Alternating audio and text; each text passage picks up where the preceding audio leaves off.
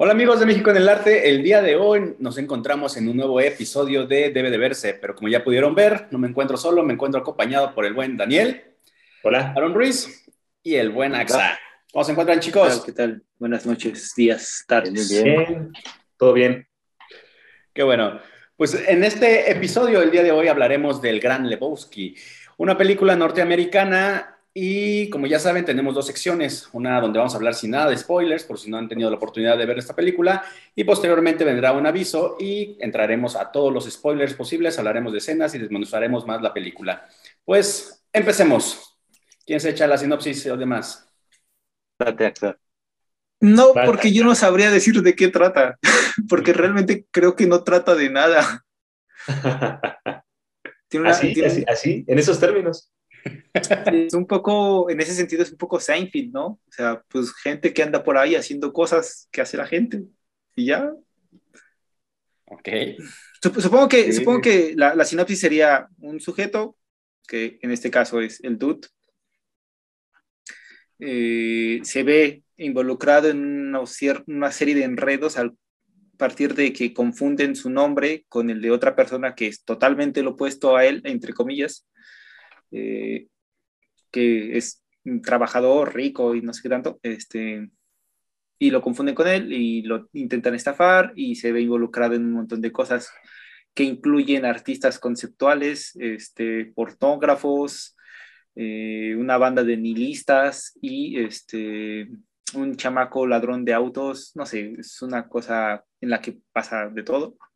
Es una película muy graciosa, muy divertida, que a mí me gusta mucho, aunque a Mario no le gustó tanto. Nos estaba comentando otras bambalinas. Pero eh, eso, es dirigida por los hermanos Cohen, que ya para esa altura estaban bastante consagrados. Me parece que es, su película posterior a O Brothers, Sí, O, Brother Where a Ajá, que supuestamente es una especie de reinterpretación de la Odisea, de ciertos pasajes de la Odisea, es una cosa bien loca. Y los hermanos Cohen, la verdad, son unos de los mejores directores que, que, hay ahorita en, en, nuestros tiempos. Personalmente, en, creo que mi segunda película favorita de los hermanos Cohen sería, estaría entre A Serious Man, un nombre serio, y este Barton Fink, que es una cosa brutal sobre la construcción de guiones y la, y la, y la estructura misma de Hollywood. Es una cosa muy, muy loca y muy, muy entretenida. El Gran Lebowski parece una película súper tonta y súper absurda. Es el subtexto que hay dentro de esa absurdez lo que la hace una cosa impresionante, la verdad. A mí me gusta mucho. Y bueno, creo que ya, hable de más a ustedes. Va, a ser, va a ser bien interesante escuchar lo que tenga que decir ahorita Mario. Vamos a ver qué va a decir. Porque, porque los hermanos Cohen, eh, digamos, son de los consagrados, ¿no? consagradísimos. Son, tienen una vara súper alta en, Hollywood. Tienen la virtud de, de, brincar sin ningún problema entre algo independiente completamente y una megaproducción de Hollywood. O sea, son como consentidazos. Súper judíos, como dice Ax, así, así cañón las temáticas que manejan, algunos subtextos que hacen en todas sus películas, sale siempre Jewish ahí. Pero este, y en este caso, en la de Gran Lebowski, eh, yo creo que eh, en esa complejidad que dice, que dijo, comentó Axa, que tienen estas películas en las que puede parecer algo sumamente tonto, yo creo y yo siento con Big Lebowski sobre todo, se convierte en algo sumamente existencialista, porque es un, es, sí es un, hablar, un hablar del, del, ser y de estar, eh, así como, como somos y como, y como estamos, ¿no? Y como las personas pueden convivir y llevar sus relaciones y lo que les importa a esos extremos y, en esos mundos, porque este es también como un recorrido el que hace el buen dude, ¿no? O sea, es, es, un viajecito que se avienta igual con sus, con sus colegas. Y yo por eso creo que sí es, a mí sí me gusta mucho esta película. Yo creo que es una película que tiene, tiene bastantes detalles que, que, hay que hay que escarbarlos y también hay que sacarlos a la luz.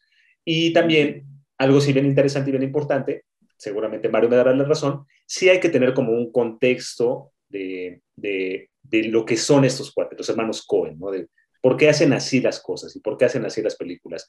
Y de hecho, este grupo de actores que aparece, principal, eh, pues son de estos de casa, siempre trabajan muy seguido con los actores y luego, luego se ve cómo tienen esa química, ya saben por dónde llenarles el ojo, tanto al escritor y director, porque recordemos que los hermanos Cohen se avientan una y una, una uno escribe y una el otro dirige, y la que sigue cambia, ¿no? De esta feta.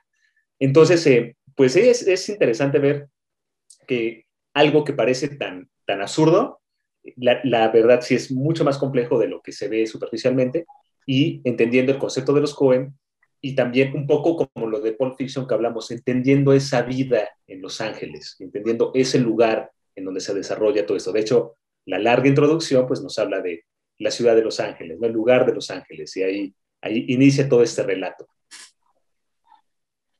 Sí, bueno, yo a diferencia de Axa y de Daniel, no soy tan letrado ni tan, no he visto tanto cine de los Cohen, pero eh, es la segunda vez que veo esta película y me gustó, pero más que la primera vez que la vi.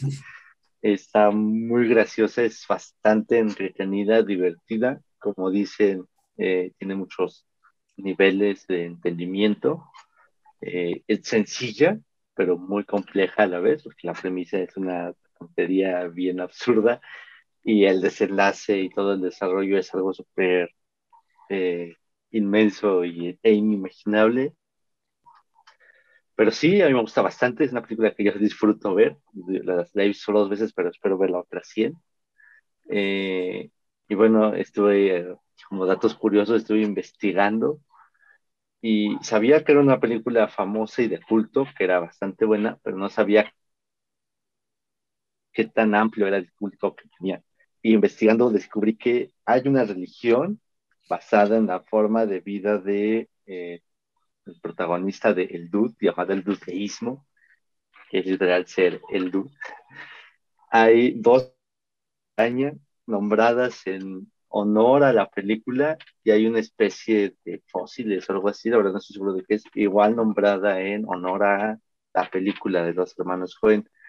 Hay un festival de cine que se organiza cada año desde 2002, 2003, igual algo de nombre de Grand Lebowski, que para honorarla año tras año, o sea, es una cosa brutal, o sea, tuvo un, o sea, cuando salió, según lo que investigué, en el 98 me parece, fue un fracaso en taquilla, o sea, apenas y recuperó lo que se invirtió de presupuesto, pero con el pasar de los años creció como la espuma y ahorita es un referente cultural, creo que incluso social, y que ha dado de qué hablar para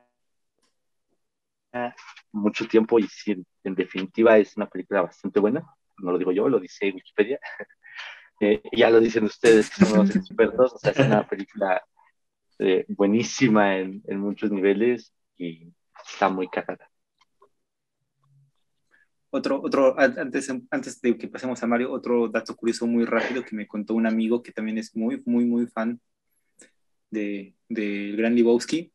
Él me comentó que de hecho, este, un poco tiempo de que salió este, una, eh, la película, una, una revista especializada en alfombras entrevistó a los hermanos Cohen, este, pues porque la película salió en alfombra.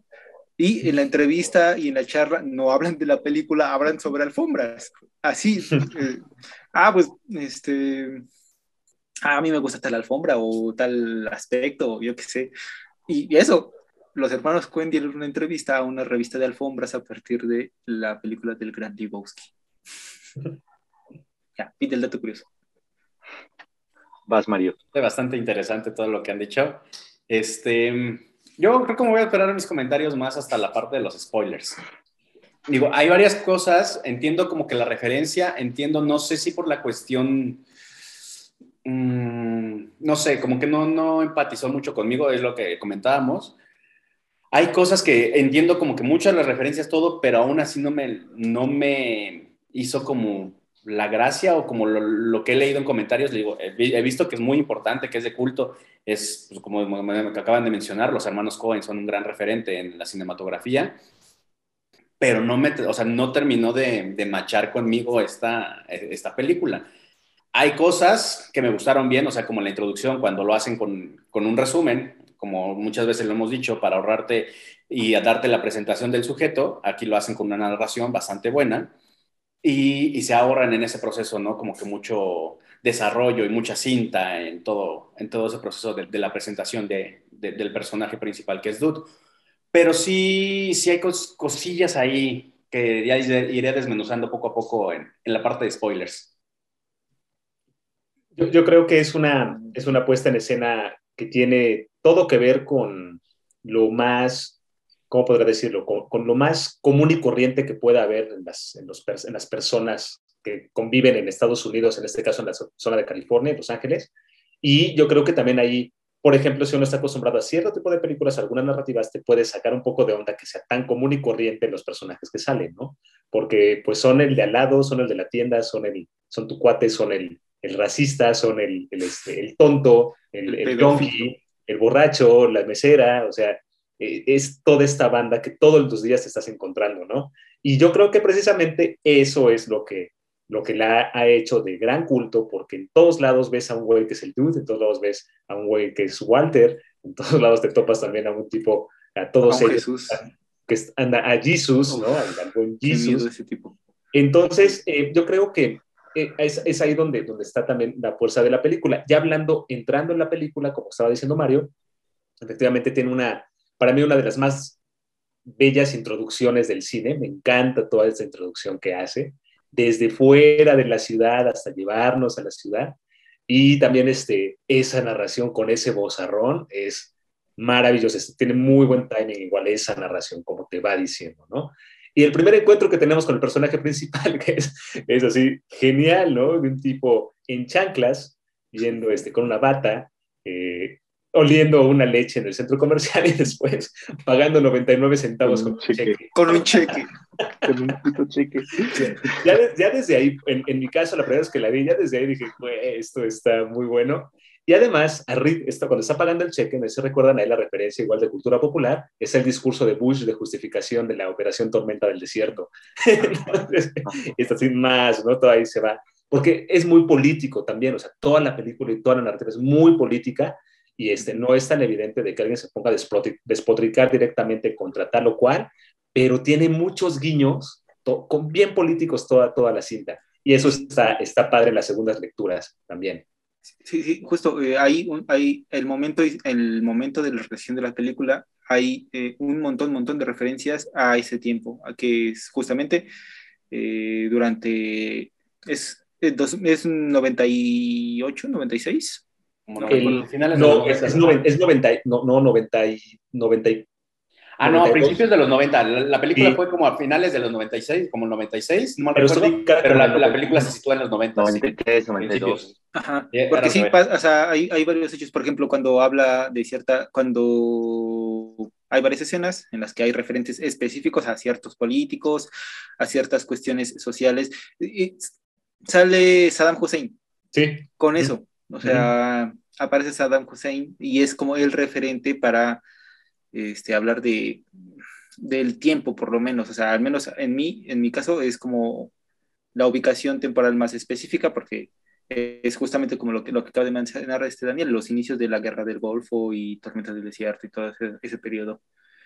Y curiosamente, estoy pensando en un contraejemplo que quizás sea totalmente lo opuesto a, al Gran Lebowski y, que va más o menos dentro del mismo contexto y con curiosamente unos actores como, en común como Steve Buscemi, sería Con Air, o sea, igual es una película más o menos centrada en esos años de una película de acción donde se ensalza la figura gringa americana a más no poder y el heroísmo va a tope y curiosamente en el Gran Lebowski es un heroísmo pasivo podría decirse. Es una narración de un, porque hemos hablado, ¿no? Sobre esta estructura narrativa del viaje del héroe y todo eso.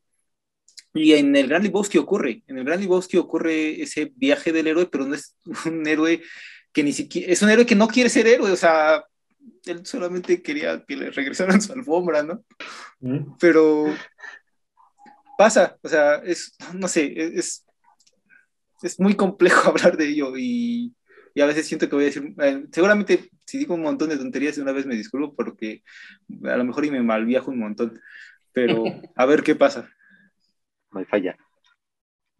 Yo diría que es un, yo diría que es un héroe alternativo, ¿no? es, es, un héroe, es un héroe que, en el que también te puedes convertir tú, ¿no? Si te involucras en algo y...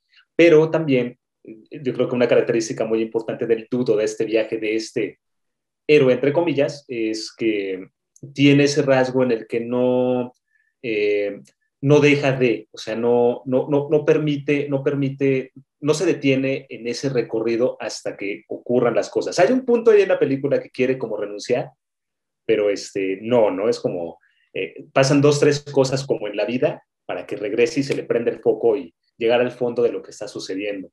Y en ese sentido yo creo que estos vicisitudes a las que se va enfrentando son sorteadas por el protagonista eh, de la manera más, a lo mejor, accidentada que le puede pasar a cualquiera y por eso yo ahí, ahí hago esta, este enlace, como a lo mejor te pasaría a ti, ¿no? O sea, no es el más poderoso ni el que tiene el mayor intelecto o el que resuelve todo, pero está viviendo la vida al momento. Yo creo que eso es como lo de la religión del judaísmo, está, está aquí, ¿no? Aquí ahora es, es, aquí estamos, ahí se va, Además es bien pacheco, esta es un elemento muy importante dentro de toda esta trama y todo ese mundo, y pues el, todo lo que es este práctico, aquí y ahora, ¿no? Eh, me aliviano siempre. Hay una frase por ahí que dice, the dude bites, ¿no? Es como, el dude, aguanta, el dude, el dude, se la lleva. El dude aguanta, el dude proveerá. Ándale, ándale, el dude proveerá. y, eh, yo creo que e, en esa identificación con ese tipo de, tomar, de toma de decisiones es con, es con lo que se identificó muchísima gente de los espectadores que le hicieron de culto. También creo que, mm, ya, eh, uno de mis últimos comentarios, es, es, creo que mm, es muy interesante que en realidad, creo yo, eh, no sé ustedes, que mucho del el origen de los conflictos y las tramas que entrelazan toda la película, en realidad son un montón de malentendidos o sea, son gente que no se supo comunicar o que malinterpretó algunas cosas y de ahí surgieron todos los problemas que acarrearon. Es, y que curiosamente entre los que está eh, a veces involucrado el dude, pero el dude está más bien, se lo llevan entre las patas porque él ni siquiera tiene nada que ver con nada de lo que pasa en ningún momento. Hasta que pues dice, bueno, ya, ni modo, estoy aquí, no me puedo quedar sin hacer nada, voy a hacer lo que pueda, no por, ni siquiera por ellos, sino para evitar que a él se lo lleven entre las patas, ¿no? Así es. Pero bueno. Es como una víctima medio rara y que solo sufre a lo estúpido por causas. es una persona que te encuentra como enredada en, en, una situación de infortunios y, de malentendidos que, a principal, que al, que al final no quiere ser humillada, ¿no? Como esa, esa cuestión que dicen, o sea, de que te sobajen, que, que te queden ninguneados nada más porque te vende un aspecto y todo, que literal, en la, una parte de la película lo dice, o sea, pensaste que era un perdedor y cosas así, que pues que con este podías hacer lo, que, lo demás y era alguien que nadie iba a extrañar ni echar de menos, ¿no? Digo, creo que esas cuestiones son de las cosas como rescatables. Digo, a mí hay cosas que no me gustaron, que tal vez la ejecución o cómo lo llevaron, pero sí, sí, sí, entiendo que todas esas, esas cuestiones y que macha muy bien con la sociedad gringa, o sea, totalmente, cualquiera que la ve se relacionaría, digamos, en esa cuestión de, como dices, o por hoy puedo ser este, este fulano, y por el día siguiente puedo ser, me, siento más, este, empatizo más con este personaje y todo, pero sí es una, una película que como tiene tantos personajes y tan diversos, es muy fácil de empatizar con alguno de ellos. Y en ese abanico de personajes, pues ahí es donde está, nos está hablando también y nos da tantas lecturas, ¿no? La película, porque se va, se va por muchas líneas que en sí mismos esos personajes pues tienen universos propios que estoy seguro que, por ejemplo, estos Cohen eh, podrían sacar una película de cada una de esas líneas de, historia, ¿no? Porque sí tienen un background que se ve súper claro en cómo están armados esos personajes para, para, tener esa interpretación dentro de la trama. Y ahí está también lo interesante de la película, que a mí sí me gusta mucho, que precisamente te lleva a esos, bueno, con esos individuos o con esas personas, los personajes, y a esos mundos, porque a fin de cuentas se van abriendo como mundos eh, desconocidos para el dude, ¿no? Desde, desde cuando llega a visitar al original de Bowski allá a su mansión, y eso que se abre, hasta cuando lo van a visitar esos nihilistas, ¿no? y, esta banda. Y un momento muy, muy, muy, muy padre es cuando llega a la, a la, eh, a la casa de la hija, que es la que lo va a contratar para que resuelva las cosas, y está revisando los discos y la portada de esta banda de nihilistas es como de, es como de esta estética de Kraftwerk y toda esta onda alemana, tecno, tecno así. Y ese, ese, gag, ese gag a mí se me hizo muy, muy bueno, muy cagado. y como esos, tiene muchas, toda la película.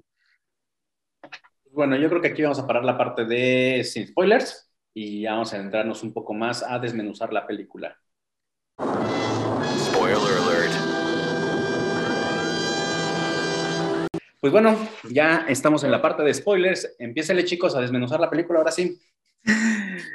Ah, dense grasa. Hay muchas escenas que son muy graciosas. Este... Yo digo que hay que empezar desde el principio. Es como decían, esa escena introductoria que empieza a hablar de Los Ángeles con esa bola rodante. Que llega a Los Ángeles. Es una tontería. termina llegando a Los Ángeles. O sea, es una introducción yo creo, perfecta para esta película, porque prepara es, esa introducción y la primera escena del dude te dice qué va a pasar. Que ves a un vato en bata, con chanclas, lentes de sol, oliendo una leche en el súper y pagándola con un cheque. Aparte es como las 11 de la noche, una cosa así. O sea, es, es ridículo en muchos niveles. O sea, en, o sea, es un extremo ridículo. No dudo que haya alguien en Estados Unidos haciendo eso, pero al menos para mí que vivo en el tercer mundo me parece muy, muy ridículo. E, esa introducción habla del tono que va a tener la película y de el personaje ya empieza a construir y creo que construye el personaje casi por completo. Eso que decía ahorita Daniel de que los personajes están bien puestos cada uno en su mini universo está muy bien ejecutado y muy bien escrito. Todos los personajes tienen sus características bien específicas que hacen que la película vaya por uno u otro lado, porque cada personaje tiene algo que ver y desencadena muchas situaciones. El dude aquí comprando, pagando 60 centavos o 90 cuánto es con un cheque. O sea, eh, eh, alguien que hace eso es, es el dude, o sea, Sí, o sea, ya te dice quién es y por qué le pasa lo que le pasa. Rápido, eh, se me olvidó comentarlo en la otra parte, eso que mencionaba eh, Daniel sobre justamente la diferencia entre los personajes y la construcción de cada uno tiene. Me parece que fue en el 2018-2019 que salió el spin-off de Jesus, de Jesús. Ah, sí. Este, dirigida por eh, este, Tutoro, ¿no? Nada más, ahí está. No lo he visto, pero mm, eh, creo que no, no, sé si los Coen solamente estaban como productores o no tuvieron nada que ver, porque me parece que no la, la dirige Tuturro, no la dirige y, ni, y creo que tampoco la escribe ninguno de los Coen. No sé qué tal esté, no la vi y nada más. Un dato curioso más a la lista. Esa introducción precisamente, Aaron, como, como nos, de, nos, nos delinea el personaje así completo con esa, esa secuencia tan básica, me encanta, o sea, es muy, es muy rica en todo lo que vamos a ver y todo lo que es el dude.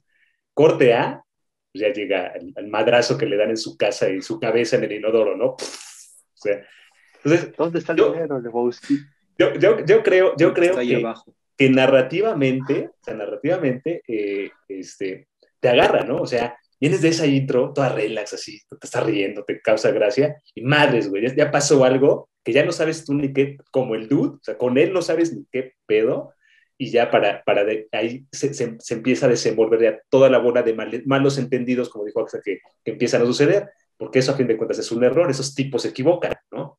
Y cuando llegan con ese tipo, y sucede la, una de las grandes, grandes, igual otro momentazo de la película, que uno de los malosos esos orina sobre su tapete, eso, esa acción es la que desencadena, creo que ya todo lo demás más importante de la película, ¿no? Un tipo meando ahí en un tapete y, y cuando se lo platica a sus amigos le dice, güey, es que el tapete era realmente el eje de mi depa, es la que amarraba todo en ese departamento, necesito mi tapete, ¿no? y de ahí vámonos, ya, ya llegan, llegan a, vamos a conocer a los otros personajes tan absurdos como el Dude y también vamos a, a, a conocer esas otras vidas que la de ellos, pues son unos, él es un marihuano, sus amigos también medio pierden el tiempo, porque uno es un veterano que le medio pagan también, o sea, no es opulente tampoco Walter.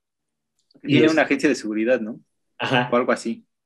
Y de ahí se lanza y llegan con el ricachón, ¿no? Con el verdadero Lebowski, ¿no? Y a, a, visitarlo, a exigirle, por favor, a decirle que haga algo al respecto con ese daño que hicieron de su, de su tapete, pero otra gran secuencia, toda esa, ¿no? Porque también yo creo que las actuaciones acá tan son fenomenales, eh, todas, todas, todas, todas me encantan.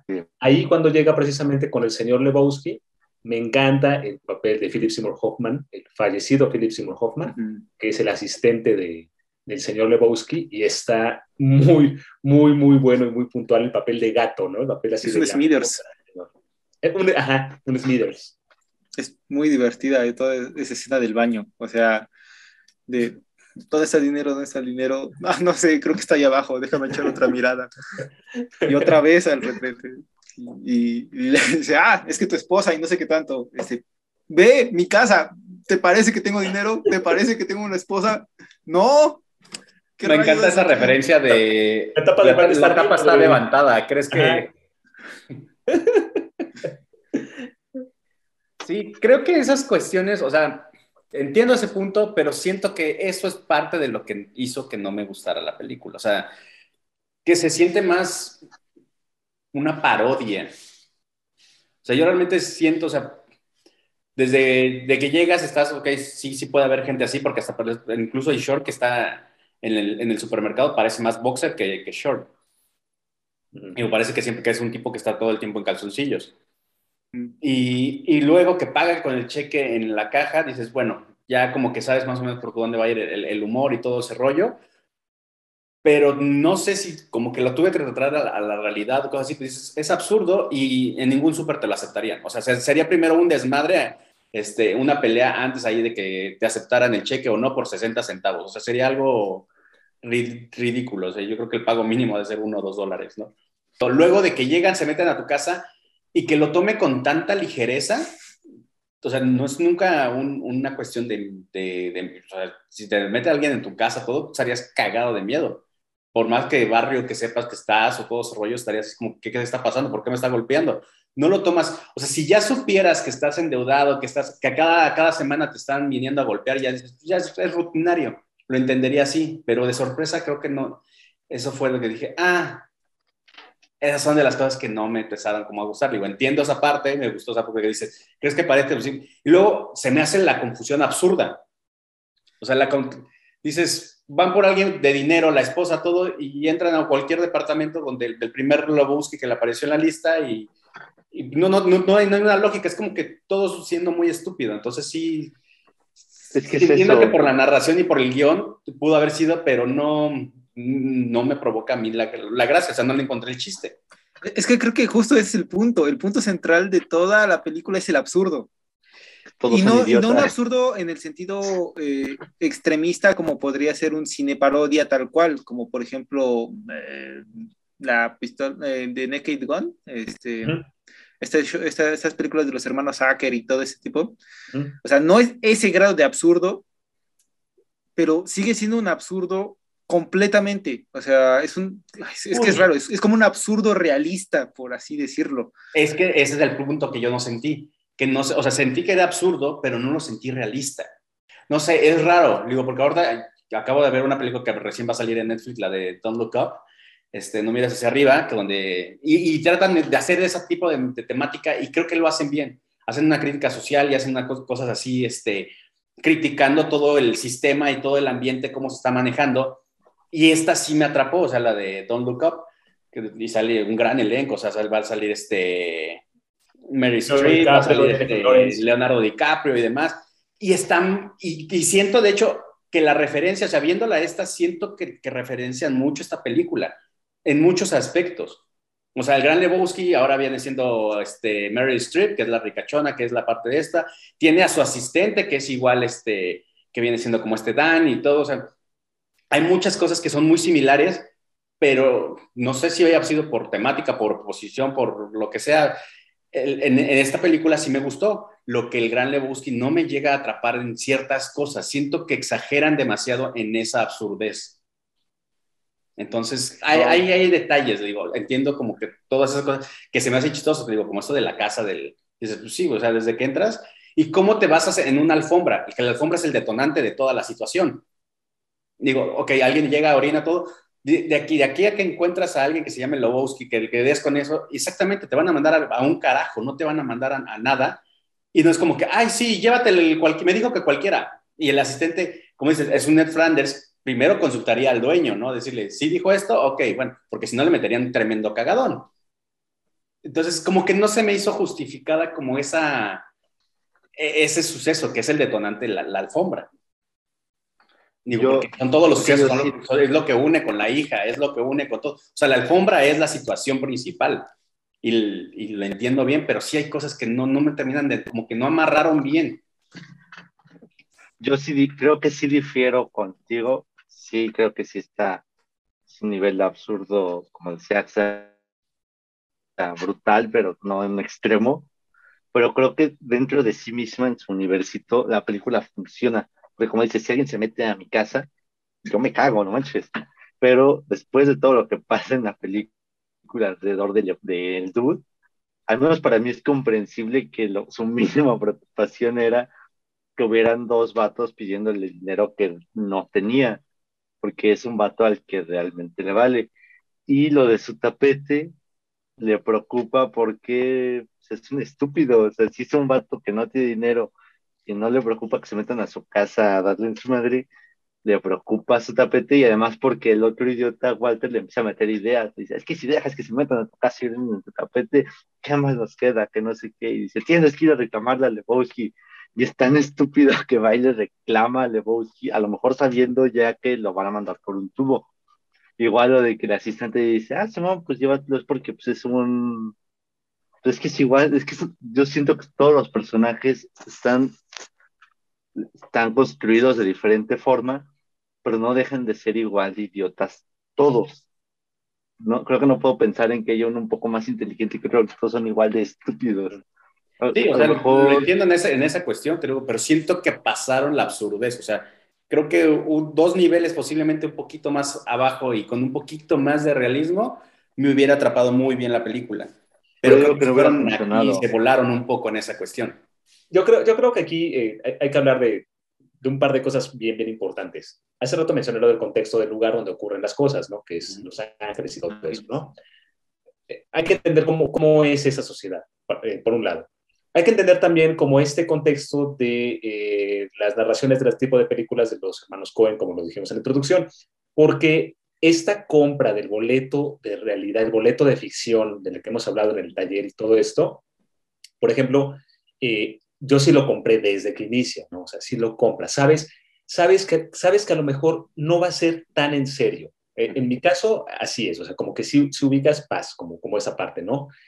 Y la otra, la otra, Mario, que yo es también, está bueno este debate, la otra es, no sé a ti, pero yo sí he conocido a personas como el Dude. Y también, y también he, he, estado al tanto de situaciones tan tontas como ese tipo de cosas que pasan, ¿no? Y, por ejemplo, en lugares tan, tan, eh, la Ciudad de México, hay igual tanta gente que a todos le vale madre todo el mundo, si te topas cada persona que neta parece escrita por Tarantino o parece escrita por los Cohen. Si dices, güey, no, no, lo puedo creer, ¿no? Entonces es lo que a mí me pasa con esta, o sea, yo, yo, yo sí, la, sí, sí, me la creo, porque sí topo cierta, cierta, cierta similitud con mucha gente por ahí este, afuera, pero también una cosa bien importante, eh, yo creo que también eh, lo que decías es que te mueres de miedo si te pasa algo. La película es del dude, él es el protagonista, y la película trata de un güey que vive la vida de la manera más relajada que se pueda. O sea, no se preocupa, no me estreso, dado que ahora más que nunca estamos tan acostumbrados al estrés, ya que si no te estresas parece que eres un tonto por la vida porque tienes que estresarte. Él no, él dice a la chingada, es esto, una cosa a la vez, eh, si me molestó que me orinara, cuando lo calienta ya su amigo Walter, oye, si es cierto, pues vamos a arreglar, va, va, si es cierto, tienes razón, que no pasen por encima de mí, y ahí le da. Pero que él tenga la malicia y la intención, no, o sea, se la alimentan y es lo que lo lleva a los enredos. Y en la cuestión del absurdo, yo creo que la cuestión absurda principal de la película es que casi todos los personajes o las situaciones que van pasando se desenvuelven por la incompetencia de los mismos, por las tonterías y lo erráticos que son. Y, y, creo que esa, esa cuestión de la, la cosa que no termina de acabar, que está como siempre pasando, pero nunca llega a nada, está presente en la misma narración, porque es muy interesante y es muy potente la voz de este actor, no me acuerdo de su nombre, que siempre le hace de vaquero. Nunca lo he visto en otro papel que no sea un vaquero. vaquero. Este, pero cuando está haciendo la narración, llega un punto en el que se pierde, o sea, está como, ay, ¿qué estaba diciendo? A ver, este, bueno, no, no importa, ya, bueno, ya, aquí está el Ale, a lo que sigue. Exacto porque así es el ritmo en general de la película, son cosas que se van dando y se van dando y se van dando, a veces quedan muy inconclusas aparentemente, pero es que porque no tienen por qué tener un final tal cual. Ejemplo, mm, o sea, hay, hay personajes que parecen totalmente salidos de la nada, como el este, el que, el artista visual. Ajá. Que nada más está ahí para hacer un chiste, un, un y ya, no tiene más y aparte, ese personaje es demasiado gracioso. Y el, actor... Es, el casero del dude. Ah, no, no, no. Este, yo decía el que está en. El que está con la. está con mod. Ah, se ríe bien raro. Ajá. exactamente. Sí, es cierto, sí, es cierto, ese tipo. Y es que hay un montón, en realidad son, como lo que dijo Mario, son un montón de personajes y sí son un montón de actores bien preparados. Este sujeto, no me acuerdo de su nombre, pero es el que le hace del profesor Lupin en, Harry Potter. Sí, es él. Ajá, y que también tiene películas excelentes como Naked, ¿no? Pero esa es otra cosa. Eh, y tiene un cast brutal de personajes que salen 30 segundos. Este pues sale, Flea, el, bajista de los Red Hot Chili Peppers, como parte de la banda de nihilistas. No, no hemos pasado del inicio, ¿se dan cuenta? o sea. Es mucho. Ah, rápido. Un resumen súper rápido de la película sería: al dude lo confunden porque eh, hay otra persona que se llama como él, Jeff Lebowski, cuya esposa es una ex, ex este, actriz porno, mm, segundona, no famosa, con la que se casó y que adquirió deudas con el, este, con el productor de películas porno con el que trabajaba, ¿no? Este, entonces, ajá. Este, entonces, eh, el dude este, va a reclamar lo de la alfombra que, le mearon los, los achincles de este, de este, del pornógrafo.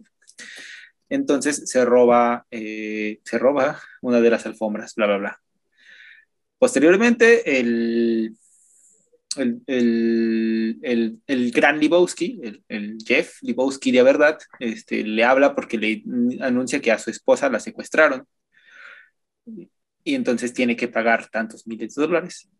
y resulta que ya hablando con sus amigos, el dude llegan a la conclusión de que tal vez Bonnie, la esposa, se autosecuestró y en realidad no van a pagar el dinero. Entonces lo que no, hacen... No llegan a la conclusión, solo lo dicen. Bueno, es un decir, es una forma de decir que llegaron a una conclusión. Que este... ¡Ay! Esa escena es demasiado graciosa. La de I am the werewolf. Yo soy la bolsa. ¿Por qué? Porque eh, Donnie... Eh, eh, no, Jeff le está diciendo, eh, el, dude le está diciendo a, a Walter esto, ¿no? Dice, ah, pues mira, es que eh, pero probablemente hasta se autosecuestró. Así lo dice como una sugerencia. Y, Walter dice, ah, claro, sí, se autosecuestró, yo lo sabía. ¿En qué momento? Pero aparte de esa escena, ¿no? Cuando está en el boliche, cuando, cuando le está diciendo eso, y cómo dice este Walter, that fucking bitch. Tienes razón, esa perra hizo eso. Se, llevó todo, se quiere todo el dinero y no se es que, y creo que esa es, una, escena que habla mucho de la película, porque son tres personas hablando y ninguno se está escuchando, ninguno está haciendo caso del otro, solamente están diciendo lo que ellos creen sin poner atención a lo que está pasando en realidad en el entorno y entre ellos mismos. Y por eso les pasan las cosas que les pasan. Sí, y por eso pasa todo lo que pasa. Y sí, cada uno está en su mundo. Es una cosa muy absurda y muy, no sé, muy gracioso.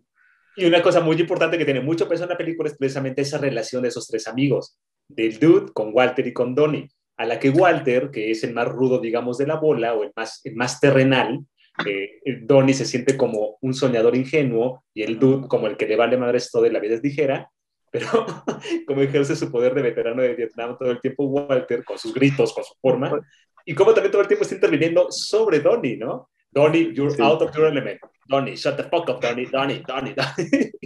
Toda esa relación también es como muy, muy chistosa estar observando esa, esa dinámica, porque cuando, como dice Elsa, cuando están hablando y hablando de las cosas que deben de importarles o serias, no se están escuchando y por eso todo. También yo creo que por eso no, no congenié con la película, porque a mí me pone muy de malas ese tipo de personas. O sea, la verdad, o sea, conozco a muchas y como dices, o sea, me he topado con gente que, que, se busca sus propios problemas y que están metidos en el meollo y que les gusta estar metidos en esos meollos.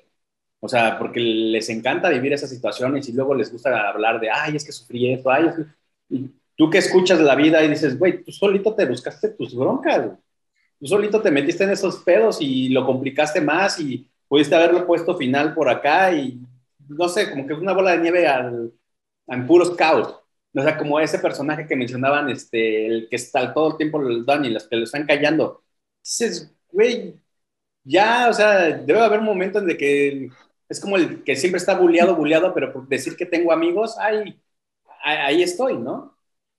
Está esta parte de, de este, el, ay, se me olvida siempre su nombre, te digo que el Pedro Picapiedra, este, John Goodman. Goodman. Walter, exactamente. Este, que es, es, tan americano, tan, tan el típico idealista americano, que está gritando, que está haciendo esto, que todo el tiempo de que, ay, por mí la, la guerra, y es que yo soy veterano, y es que esto, pone de malas. O sea, a mí, a mí no me generaba gracia, me ponía de malas.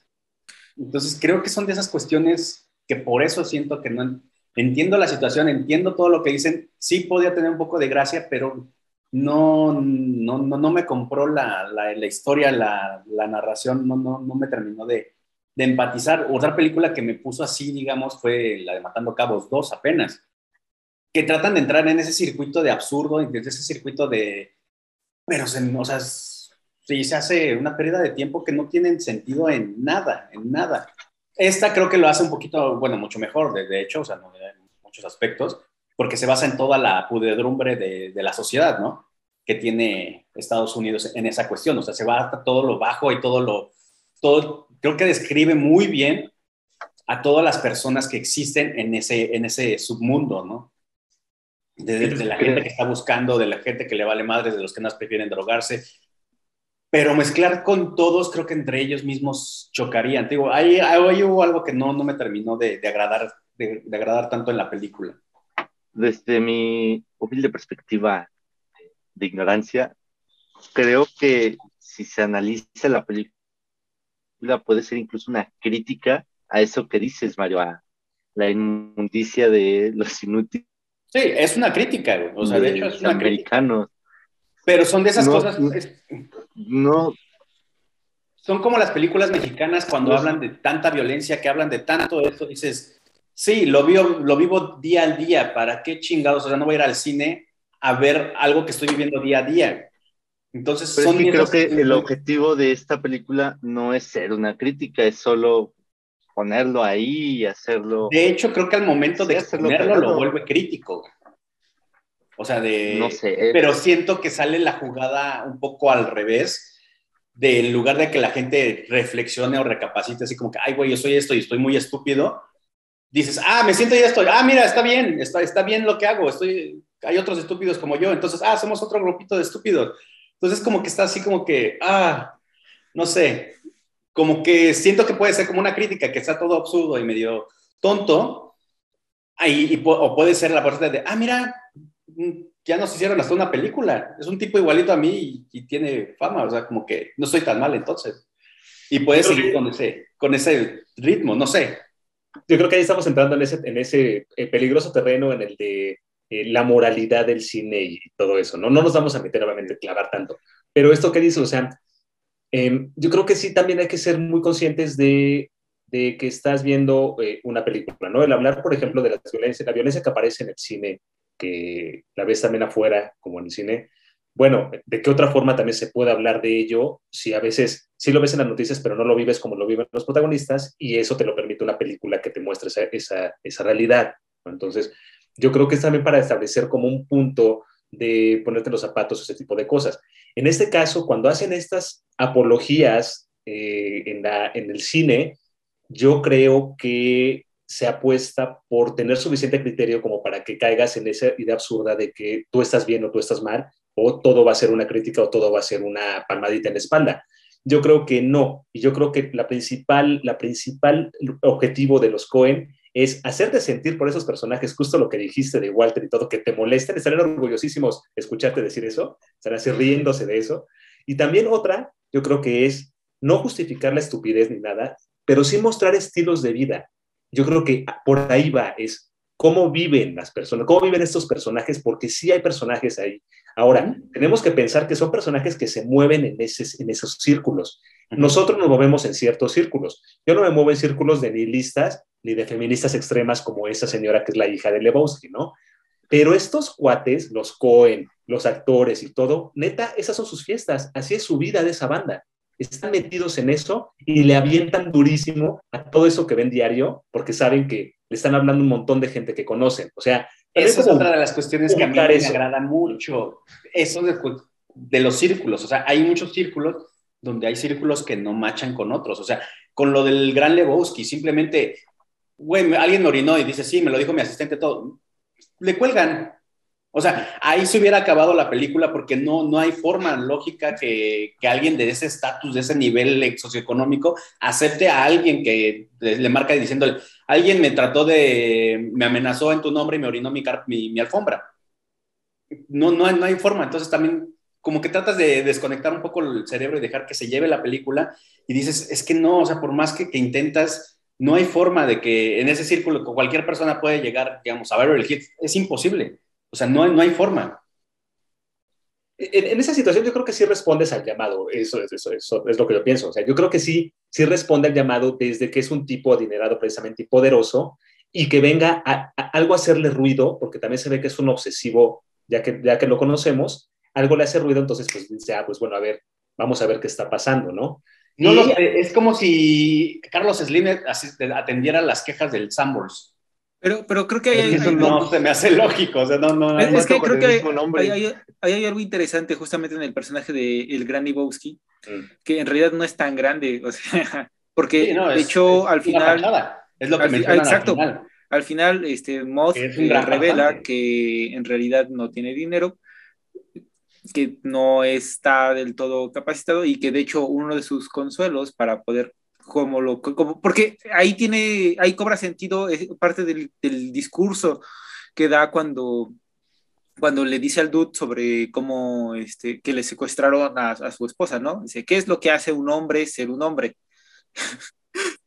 este, y dice, ¿acaso no es que se vuelve a levantar y se enfrenta y todo eso? Y dice, sí, eso y testículos, ¿no? Este, pero creo que justamente eh, eso, o sea, si hay unas críticas muy directas a este tipo de personas y en ese sentido mm, eh, me, me, gusta la idea de, es que en realidad el héroe es el, justamente el donadie, el perdedor, el sujeto que no hace nada, y mientras que el sujeto que eh, se la pasa criticándolo, que le pasa diciendo que no sirve para nada, es igual de inútil que él. O hasta más, sí.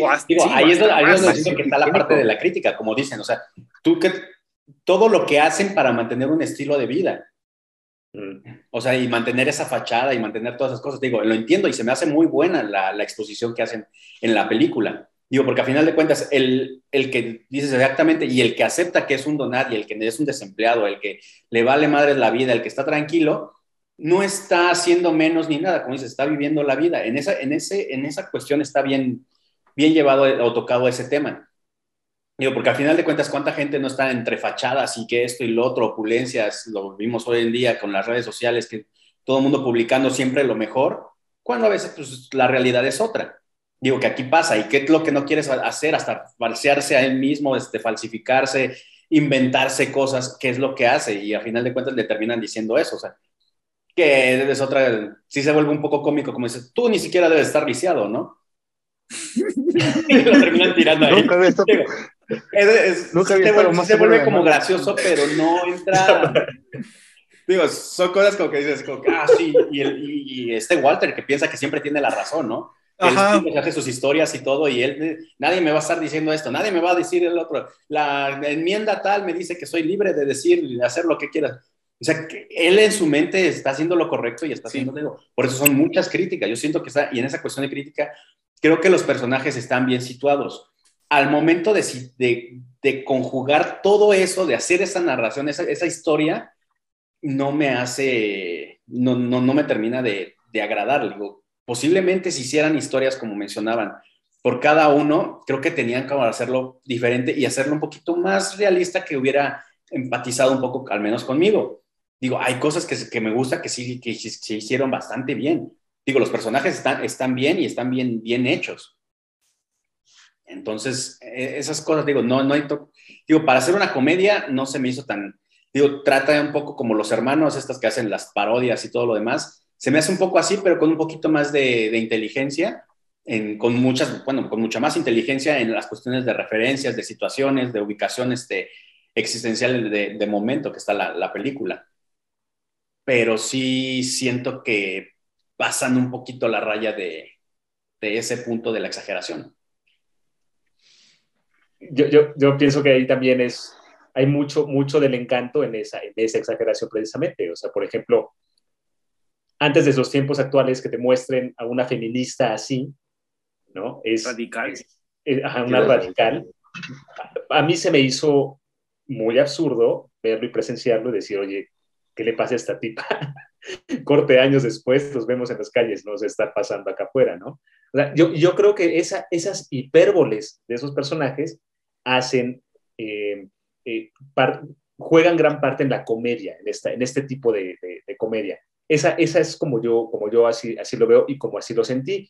Y también creo que precisamente la interpretación que tienen los personajes a la hora de interactuar con el dude es lo que nos va reafirmando eh, que es un tipo que termina tocando a todos, o sea, termina también siendo una especie de inspiración para varios en ese cast, en esos personajes raros y torcidos.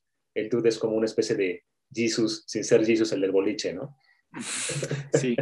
De, hecho, e, e, esta cuestión, ah, es que hay muchas cosas que son como guiños y, no necesariamente están tan ligados a la trama, pero son guiños muy, pues sí, o sea, que a mí me dan mucha risa y son muy inteligentes, me parecen recursos muy inteligentes incluso dentro de las estructuras propias de una comedia. Como lo que comentábamos, ah, es que, bueno, creo que todavía no lo habíamos comentado, lo del, hay un personaje que sale varias veces pero nunca interactúa y cuando interactúan te resulta que es un detective privado que está buscando a quien en realidad es Bonnie, ¿no? Que es la esposa. Y hay una escena muy, muy, muy graciosa cuando dice, ah, sí, es que yo estoy buscando a, Bonnie porque es la, este, sus padres, este, son de Idaho, no sé dónde, este, y quieren que regrese porque la extrañan y tiene un año que se fue y no sé qué tanto.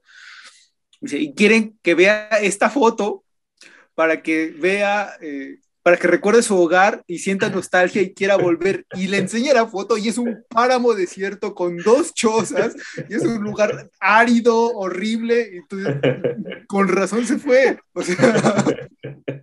y los padres dicen, no, es que quiero que lo, que queremos que lo vea para que regrese, ¿no? Para que sienta nostalgia. Es muy gracioso. En serio, a mí me da muchísima risa. Es que creo creo que sí los, los personajes hacen toda la película. O sea, los personajes como están construidos son las piezas que embonan, construyen la película. Si quitas un personaje, la película se cae sobre sí misma. Porque son, o sea, cada personaje aporta su grano de arena y construyen lo que es la película. O sea, cada, cada, cada, cada personaje va haciendo que la película progrese con cómo está construido todo, sí, todo lo que pasa, como decías, pasa por la ineptitud de cada uno de los personajes, desde los primeros dos, los, mandados de, este, del pornógrafo, no me acuerdo cómo se llama, que se equivocan de Lebowski y el otro le mea el tapete, hasta Lebowski que baila, hace caso a Walter, que Walter le dice que vaya y reclame su tapete, todo, todas esas cosas que cada personaje va aportando son lo que hace en la película. Hasta esto de que el Daffy nos dice, ah, este, vamos a intercambiar este, eh, información de colegas, porque lo confunde y dice que es profesional. un O sea, ¿en qué, de en universo piensa que es? Y dice, me gusta tu forma de llevarlo, este. Me gusta tu estilo, que no sé los-. O sea, todo eso va, va construyendo la película y la hace, a mi parecer, así de buena. Ah, eh, ahora, la película, también recordemos una cosa bien importante de la película. Entra en dos categorías. Es comedia, ¿sí? Pero también es una película stoner. Es una película, gran parte del público, y lo saben los jóvenes, este público pacheco. ¿Por qué? Pues porque también se centra mucho en eso y es muy Los Ángeles, ¿no? Los Ángeles es la ciudad más pacheca del mundo, más que el DF, ¿eh? más, más cañón. Y yo creo que eso también tiene mucho que ver con esa percepción de ese absurdo, ese tipo de humor y ese tipo, porque hasta el montaje de la película, ya hablando técnicamente, esta forma y esta cadencia, tanto en el montaje como en este recurso que usan de cuando están hablando de algo o cuando está diciendo una situación, corte A, sigue la voz diciendo eso de Walter al otro, pero ya estamos viendo lo que le está contando. Eso lo hacen mucho en la película, ¿no? Cuando le habla de la situación de ese Jesús eh, cuando era un abusador de menores. Ay, sí. La- La, la escena de- tuvo que ir casa Ajá. por casa a avisar puerta. que era un, un agresor sexual registrado. Abre, abre la puerta y un tipo, pues un gringo, gringo, o sea, panzón, alto, Ajá. con su cerveza en la mano. Es que- y nada más la cara de Jesús de, Entonces, ese, ese recurso también... Es un también- gasta, Walter. Sí, ¿a lo, lo- lo usa mucho y estás, y estás ahí como entre flotando, ¿no? También con esa, con esa, este, con esa, con esa narrativa. Y, pero, pues te digo, también ahí tiene como otro objetivo, ¿no? Que es este, este target, ese, ese stoner, esa cultura stoner de muy gringa también. como ahí ya eh, datos curiosos y el grado de nivel de referencia que hay, este, ay, se me, siempre se me va su nombre, este, McCracket, McCracket, no me acuerdo, el creador de las chicas superpoderosas, es muy fan de la, de la, del Gran Lebowski y ha metido varios guiños en varias de sus caricaturas entre eh, las chicas superpoderosas y en, este, en Mansión Foster de Amigos Imaginarios y en otras. O sea, en realidad aparecen muchas caricaturas. También en, no sé si vieron, eh, eh, creo que a ustedes ya se los pregunté, bueno, a Mario y a, a este Aaron ya les pregunté fuera de cámara, pero este, a este Close Enough, una serie Netflix del creador de A Regular Show. No, no lo he visto. Hay una, en la primera temporada hay una referencia y en la segunda temporada hay un capítulo entero que es, eh, un- es referencia a Grand Lebowski. Y lo que les había comentado también eh, antes de cámara, en este libro, eh, Escritos para Desocupados, de Viviana Benchushan, que está gratis en PDF para descargar. Eh, hay un capítulo dedicado específicamente al cine, bueno, al Grand Lebowski y el cine de los hermanos Cohen. Y así como breviario cultural, no está de más echarle una, una revisada. Es interesante, porque al menos en este libro, eh, algunas de las cosas que dice este Shushan, que es en realidad un libro en contra del trabajo, y quién está más en contra del trabajo que, que el dude, Ujú. un sujeto que vive del- de la manutención del Estado este, y que aún así se la vive bien. Es, es justamente eso, es totalmente la contraparte del gran Lebowski, del de el señor Lebowski, y aún así es una mejor persona que el, que el, que el gran Lebowski. Y pues no necesitan, es más, él ni siquiera necesitaba el dinero, o sea, él, él sí iba a entregar el dinero del rescate, el supuesto re- dinero del rescate de Bonnie, quien le dice que no hay que hacerlo es Walter, que es el gringo más gringo de todos, este, pero él, pues, porque él ni siquiera estaba pensando en el dinero, no le importaba el dinero. Pudo haberle dicho a Walter, ah, sí, claro, vamos a hacerlo, este, yo me quedo el dinero, y todo. pero no, él, pues, entre que es ingenuo, si quiere decirlo. Muy inocente. Inocente, y pues sí, vamos a, voy a entregarlo, y mira, hasta presumo que me regalaron, que me dieron un beeper por- para cuando me llamen, ¿no? y, y eso es lo que le gusta, o sea, le gusta que le hayan dado un beeper. Entonces, no sé, Y luego, y luego le dan el teléfono a ese grandote que no había celulares en Ah, sí, se lo lleva de. teléfono. Que es una maleta esa cosa, Y es una mochila. suene cuando no dan el rescate. Se van al boliche, está suene y trrr, trrr, nadie contesta. Walter, ¿qué te pasa? Van a matar a la chica. Oh, van a matar a la señora, van a matar a la señora. Todo, todo el tiempo así burlándose también de la situación. Yo creo que también es el punto, o sea, es, es burlarse. Los hermanos Cohen se burlan todo el tiempo de, de esos estereotipos y de esos, de esos universos en, en, en, en, Estados Unidos y en la sociedad. Entonces acá también la burla es todo el tiempo, se están burlando de todos, ¿no? Este, del ruco, de, del inválido supuesto, de, del latino ese bolichista, ¿no? De, o sea, todo, todo, la burla siempre está presente y hay un sarcasmo ahí muy, muy, a veces muy fino, a veces muy marcado y a veces muy, muy sutil, ¿no?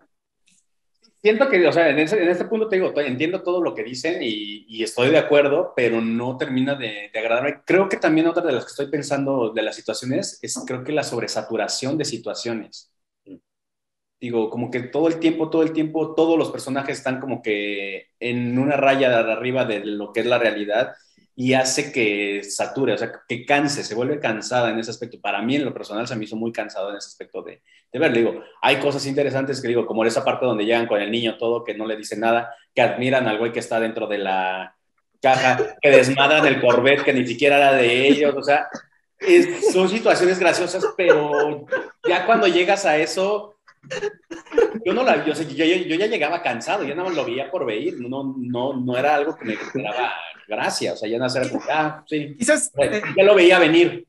O sea, creo que entiendo muy predictoria de que dices, va a resultar que el carro ni siquiera es de ellos o algo, y, y resultó en eso, o sea, es como que, eh, Creo que entiendo un punto de lo que dice Mario, que, porque de hecho eso es algo que pasa incluso en, las, en internet y en los grupos de foros que siguen y que están muy clavados en el, en, en el Gran Lebowski.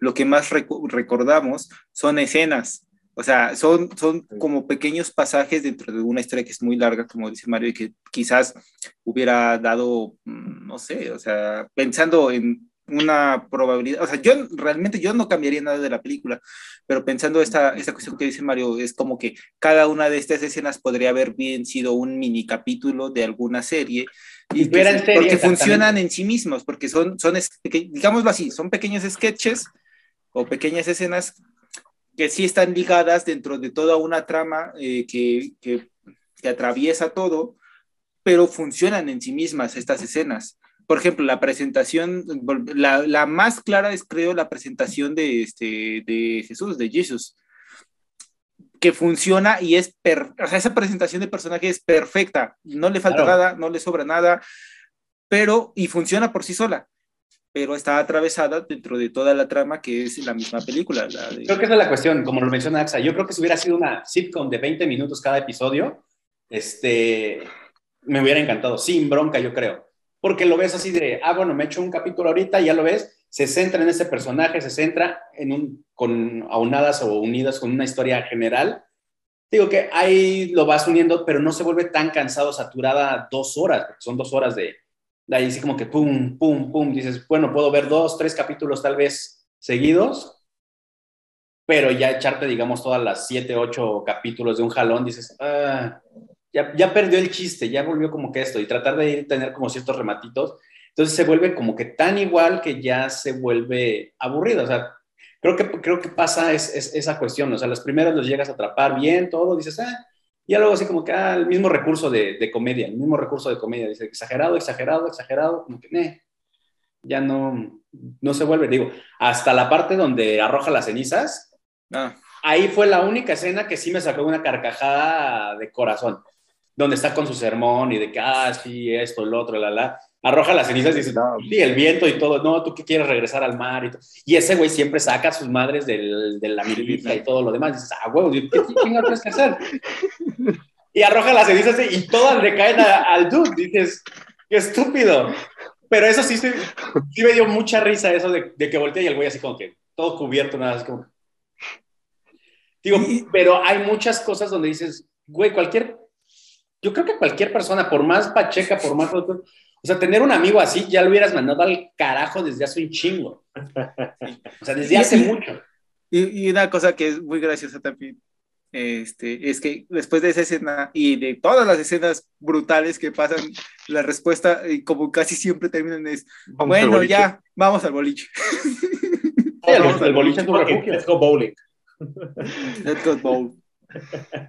Sí, digo, esas cuestiones sí me hubiera encantado, digo, como una sitcom yo creo que, y yo creo que hasta lo pueden hacer y posiblemente hasta me guste, digo, como el desarrollo de, de Walter, de qué es lo que lo llevó a ser tan así, y luego la cuestión de que se aferra a su judaísmo, que es por una esposa que no, que ya está divorciada, como dice, dice, no, es que no puede renunciar, y es que hace cinco, entonces, o sea, lo entiendo, y sí sería gracioso, pero digo, ya se vuelve cansado en esa cuestión, dices, eh, como que no, y es que entonces, y todo lo que sacrifica y cómo se pone, ¿no? Cómo se, se, se altera por eh, que la fecha del boliche, que es algo también súper importante y, y, de culto para ellos, coincide en el día que es este, su Sabbat, que es el día de descanso de los judíos, ¿no? Y cómo se pone y cómo se altera. Pero tú eres católico polaco. Ajá, exacto. Güey, ni siquiera eres judío, güey. Digo, no, es que mi esposa, yo me casé y no puedes renunciar. Y como dices, sí, güey, sigues viviendo en el pasado, exactamente, sigues cuidándole a su perro, sigue haciendo lo que sé. Digo, creo que las historias por separados hubiera estado bien. La forma en de que unieron todos esos círculos, en lo que hicieron todo eso, no me terminó de gustar. La sobresaturación del mismo recurso este, cómico no me terminó de, de agradar. O sea, te digo, se vuelve vale. cansado. Digo, pero creo que, creo que esa forma de que lo acaba de escribir este, AXA, creo que hubiera sido la mejor forma. O sea, una sitcom de, de 10 capítulos del Gran Lebowski, yo creo que sin pedo me los hubiera echado y posiblemente me hubiera gustado. Un capítulo más mejorcito que otro, porque siempre tiene sus altos que bajos, como toda la serie, y hubiera estado bien, pero creo que aquí lo ves todo tan seguido que no hay pausa y como que, ah, sí, se, sí, sí, sí se vuelve cansado y, y de hueva muchas veces. Vale. Esa, esa, saturación a la que te refieres, sí, sí entiendo igual del punto lo que, lo que mencionas. Yo creo que está sostenido en este caso, eh, insisto, como lo dije hace un momento, en todo lo que te puedes meter en estas situaciones absurdas y cómo te conduces por la vida, pero sigue estando siempre en la carga, a diferencia de que pudiera ser un sitcom. Yo no, no, sí, sí, sí de cada personaje como spin-off, como dices, como un sacarlos ya para cada uno y qué onda con ellos, pero así presentados en la película creo que sí funciona. Y, e insisto, insisto en el tema, se centra en estilos de vida y la película es, es en el estilo de vida del dude, o sea, es cómo este güey toma todo, ¿no? O sea, todas esas cosas que le pasan tan diferentes, tan disparatadas y todo, y cómo es el tipo aguanta, de dude abides, ¿no? Que es, que es a fin de cuentas como -huh. lo, lo, va llevando a, buen puerto. Y ahorita que decías de la saturación de historias y de nombres, híjole, pues yo iba a recomendarte una película, pero a lo mejor te pasa lo mismo, que es la, la de Vicio Propio de, de. Anderson, también la, la, de las últimas de Paul Thomas Anderson, y que es basada en una novela de Thomas Pynchon, que es un, loco, es un locuaz que escribe una cantidad de personajes igual impresionante y la película te puede igual mover así. Pero te digo, es parte del encanto y también en gusto se rompen géneros. A mí, ah, exactamente, lo que digo, lo, sería cuestión de verla, yo nunca soy cerrado de que, ay, ese tipo de cosas no me digo, a mí me gusta ver de todo en esa cuestión, digo, para lo mismo, para tener los argumentos o las armas de decir esto no me gusta por esto, o yo, yo soy muy, creo que de ninguna película me he salido por más patética que se me haga o por más que no me guste, porque digo, posiblemente puede tener algo al final que dices, ah, rescató tantito la película. Entonces, o para poder dialogarla como ahorita con de principio a fin. Entonces, hay que verla.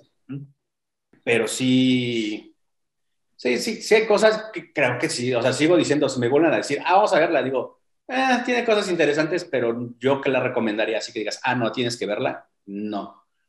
Digo, creo que pasa mucho y creo que es entendible, no sé si desde el mood, todo, digo, es lo que platicábamos fuera de escena, este, la, la parte, la, la, la, de ¿Dónde están las rubias? A mí se me hace estupidísima y absurda, o sea, mala con ganas, pero me gusta mucho. Digo, y hay muchos que, que platicándolo pasa esto, o sea, entienden lo que, a lo que me refiero, entiendo lo, las significancias. Es que tal vez no entendiste eso, no, sí lo entiendo, pero no me provocó gracia. Llega a pasar eso con, con varias personas que por más que entiendan las referencias, todo no es un humor que tal vez vaya con ellos o, o esa película, esa narrativa que llevaron, no, no em, terminó de empatizarles. Sí, sí, es cierto, o sea, el humor de los Cohen, al menos en esta primera etapa, es un poco a veces difícil de cachar, porque, por ejemplo, creo que la, la más, la otra que sería, eh, la otra que traigo en mente es la de Racing Arizona, que a mí también me, me divierte mucho, pero a veces es un poco difícil de cachar o, no pon tú difícil de cachar, sino de que simplemente no cause el mismo impacto en la gente. Habrá quien le guste, habrá quien no. Sí, lo que te voy a decir, no creo que difícil. Y eso pasa en general, creo que en general, con toda la filmografía de los Cohen, habrá quien los aborrezca y les parezca una cosa innecesariamente intelectual y a otros a los que les parecerá la cosa más graciosa del mundo. Digo, porque también han hecho de humor fácil horrible, o sea, de estas telenovelas que, como dicen, de, de los hollywoodenses, han hecho películas que son muy simplonas, pero que son la típica comedia romántica, ¿no? Este, gringa. Este, por ejemplo, Woody Allen ha hecho la misma película comedia romántica durante toda su vida y sigue pues generando público. Bueno, con detalles, ¿no? Recientemente de sus desplantes y estas cuestiones de su cancelación y todo eso, pero eso no tiene que ver con su, con su producción, pues, o sea, con lo que hizo fílmicamente. Sí, yo, creo que esa forma que tienen estos, eh, estos Cohen eh, no es el, el, humor humor, o sea, así como estamos acostumbrados, como bien lo dice Axel y también lo señala Mario, eh, pero creo que es como si le ponen ya muy, muy su forma y muy, muy el estilo. O sea, cuando ya le ponen la firma de película de los hermanos Cohen, ya más o menos sabes a qué vas, ¿no? En mi caso, yo creo que en las comedias de los Cohen, esta definitivamente es mi favorita.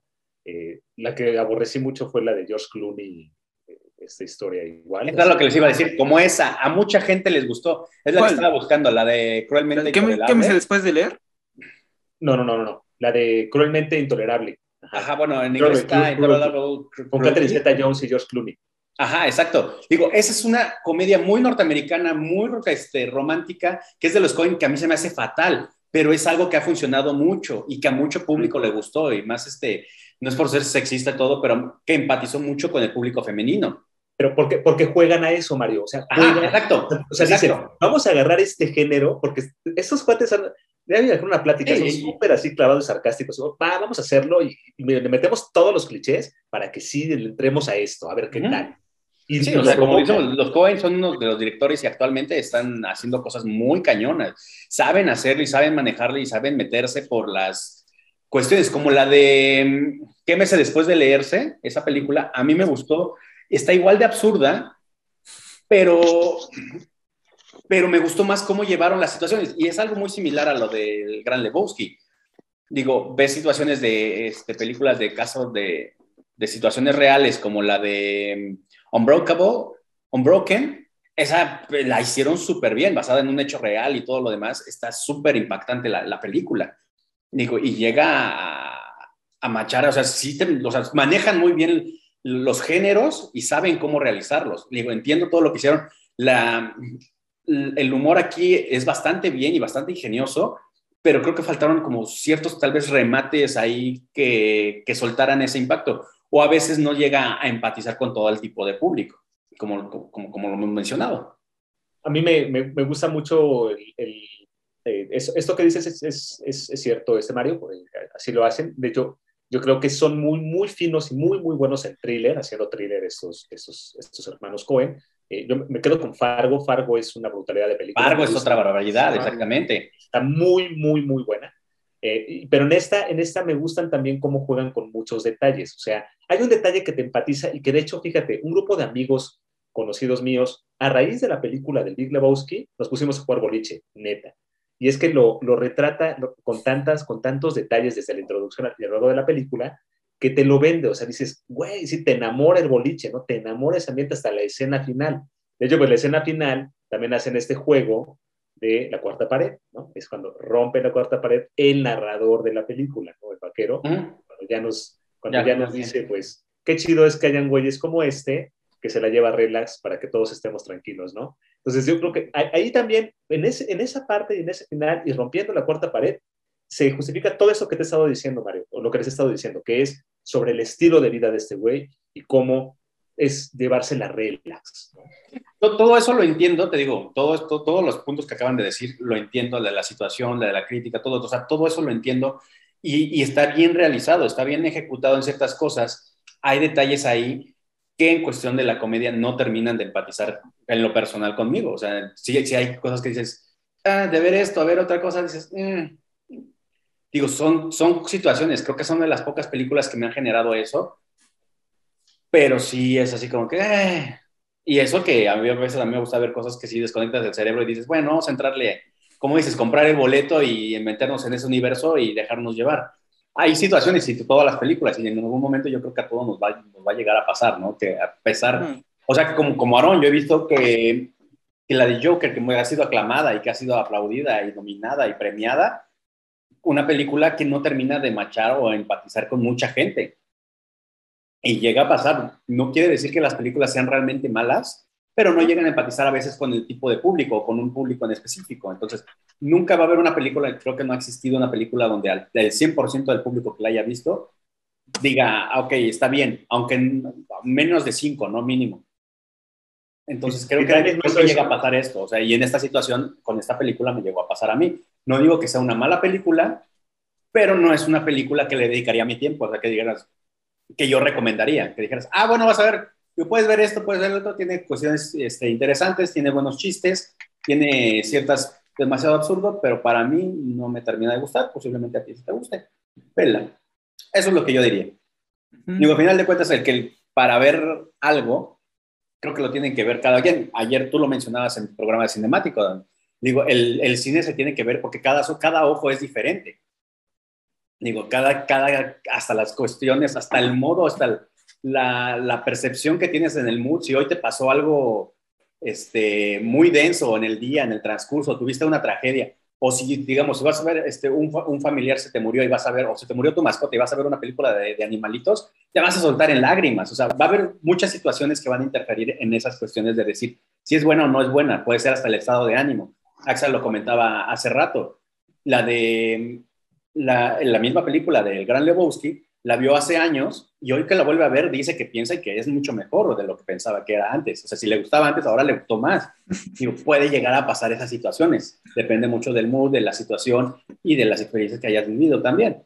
Entonces, son muchos factores que intervienen en, en el criticar o hablar de una película. A mí, por ejemplo, no Sí, me gusta claro. mucho criticar o una película porque a final de cuentas hay un trabajo impregnado ahí, hay, hay tiempo y, y- y presupuestos, ¿no?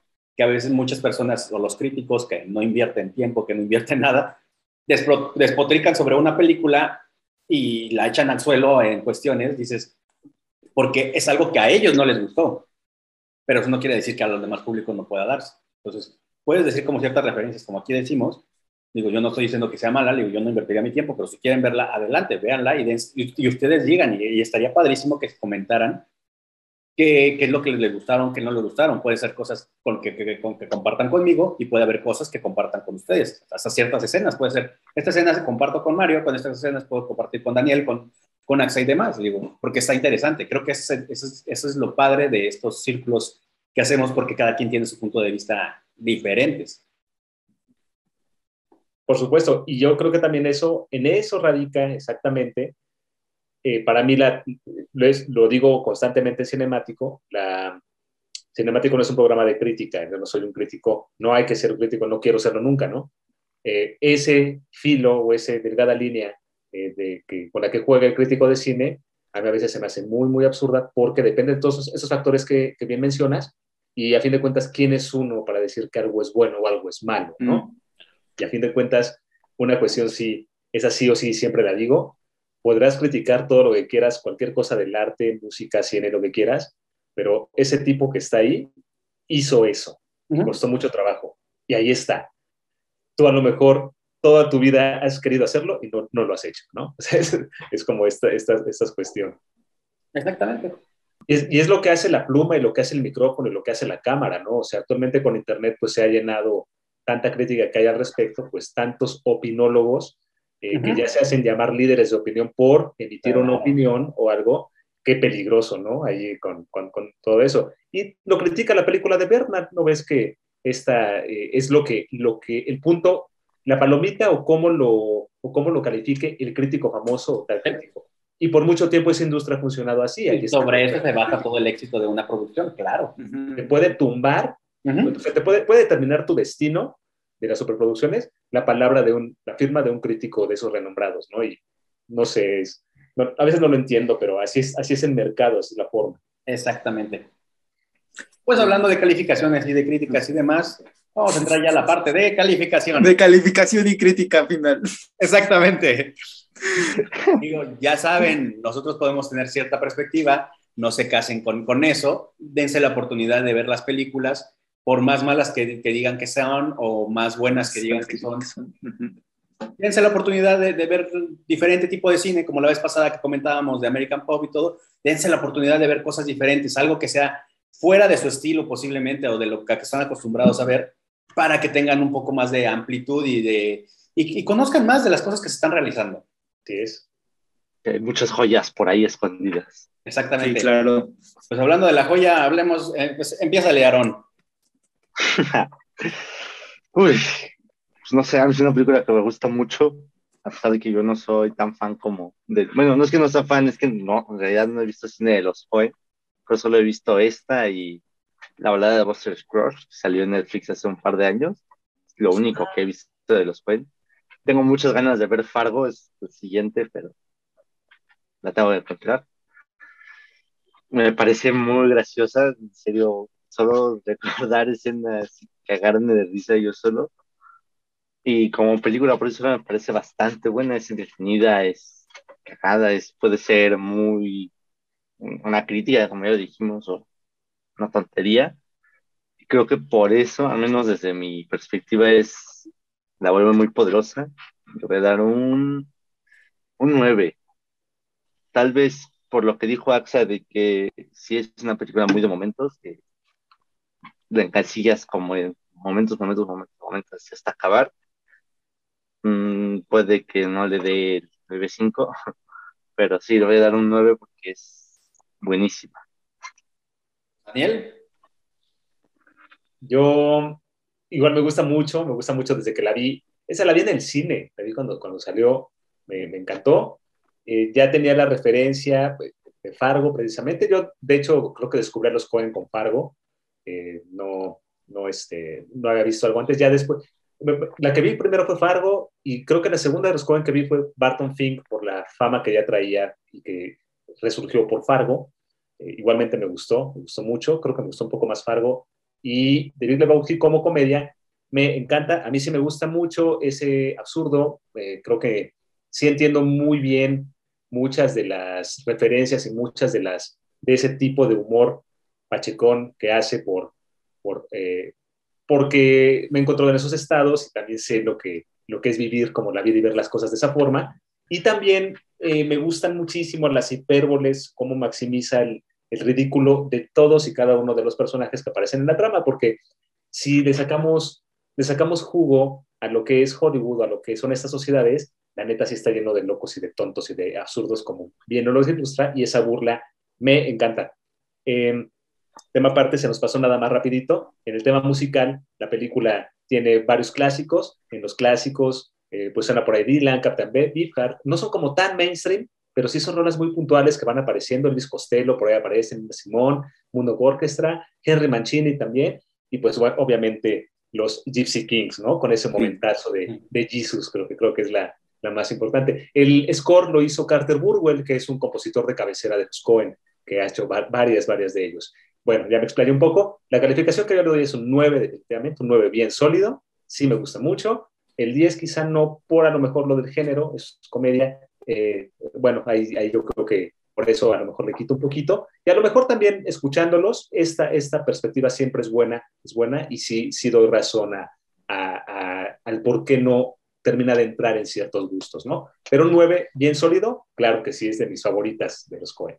Bueno, me gusta mucho esta película. Eh, ya sé que la otra vez, en la, en la, sesión anterior, dije que eso del 10 no, no, no, no, no ocurriría porque no existe nada perfecto, pero no pensé que fuera a ganar el Gran Lebowski, entonces, pero yo sí le daré un 10. Uh, es mi película, es una de mis películas favoritas. No es mi película favorita porque hasta el momento creo que no tengo una película favorita, pero sí tengo mucha, una, una lista de algunas películas que me gustan demasiado y pues eh, es esta, una de ellas. Hay algún por ahí aparecerán en, el, en, las siguientes encuestas algunas de las que más me gustan, que probablemente no van a ganar como esta porque, porque no son tan populares. Pero pues ahí, eh, sí, yo sí le pongo un 10, así nada más, porque puedo. Muy bien, muy Se bien. lo merece. Digo, Ajá. y en esta ocasión a mí me toca ser el, el Sí, juez de el hierro. hater. Malo de A mí me toca dar- darle guillotina a este asunto. Este, pero bueno, si lo hacemos como las Olimpiadas, los más- el más alto y el más bajo se eliminan para que quede algo más parejo. Es, yo por todo lo mencionado, que, que ya todo lo comentado en el transcurso del, del video, ay, fíjense que venía con una mentalidad de darle hasta un 3. O sea, yo lo había pensado en el transcurso del día, esto así como que, Tómala. no, ¿cuánto le daría? No, pero ya con lo platicado, con lo realizado, cambié un poquito más mi perspectiva y creo que le voy a dar un 5, un 3-6, pero creo que me queda más con el 5 en esta situación. Desde Pero no fue tan cruel como pensé que le iba a acribi- acribillar. Duro, ¿eh? Duro, Mario. Bien. Sí, bien. Sí, eh. Creo, que el más bajo ha sido el duda. 3 o el 4 que dio Aarón ahí al laberinto del fauno, una cosa Ah, así. sí. Sí, ahí sí, ahí sí se le fueron feo.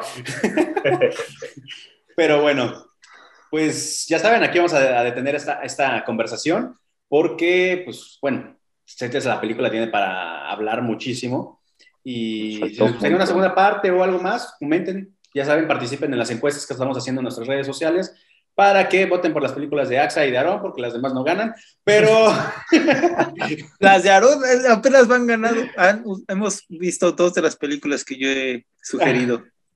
Muy Aarón bien. es- van como- Aarón es el crack ahí, Aarón, Aarón es el Sí, que Aaron es el que, el que se la- el que, el que sabe escoger las películas populares. exactamente, el que sabe el puro mainstream.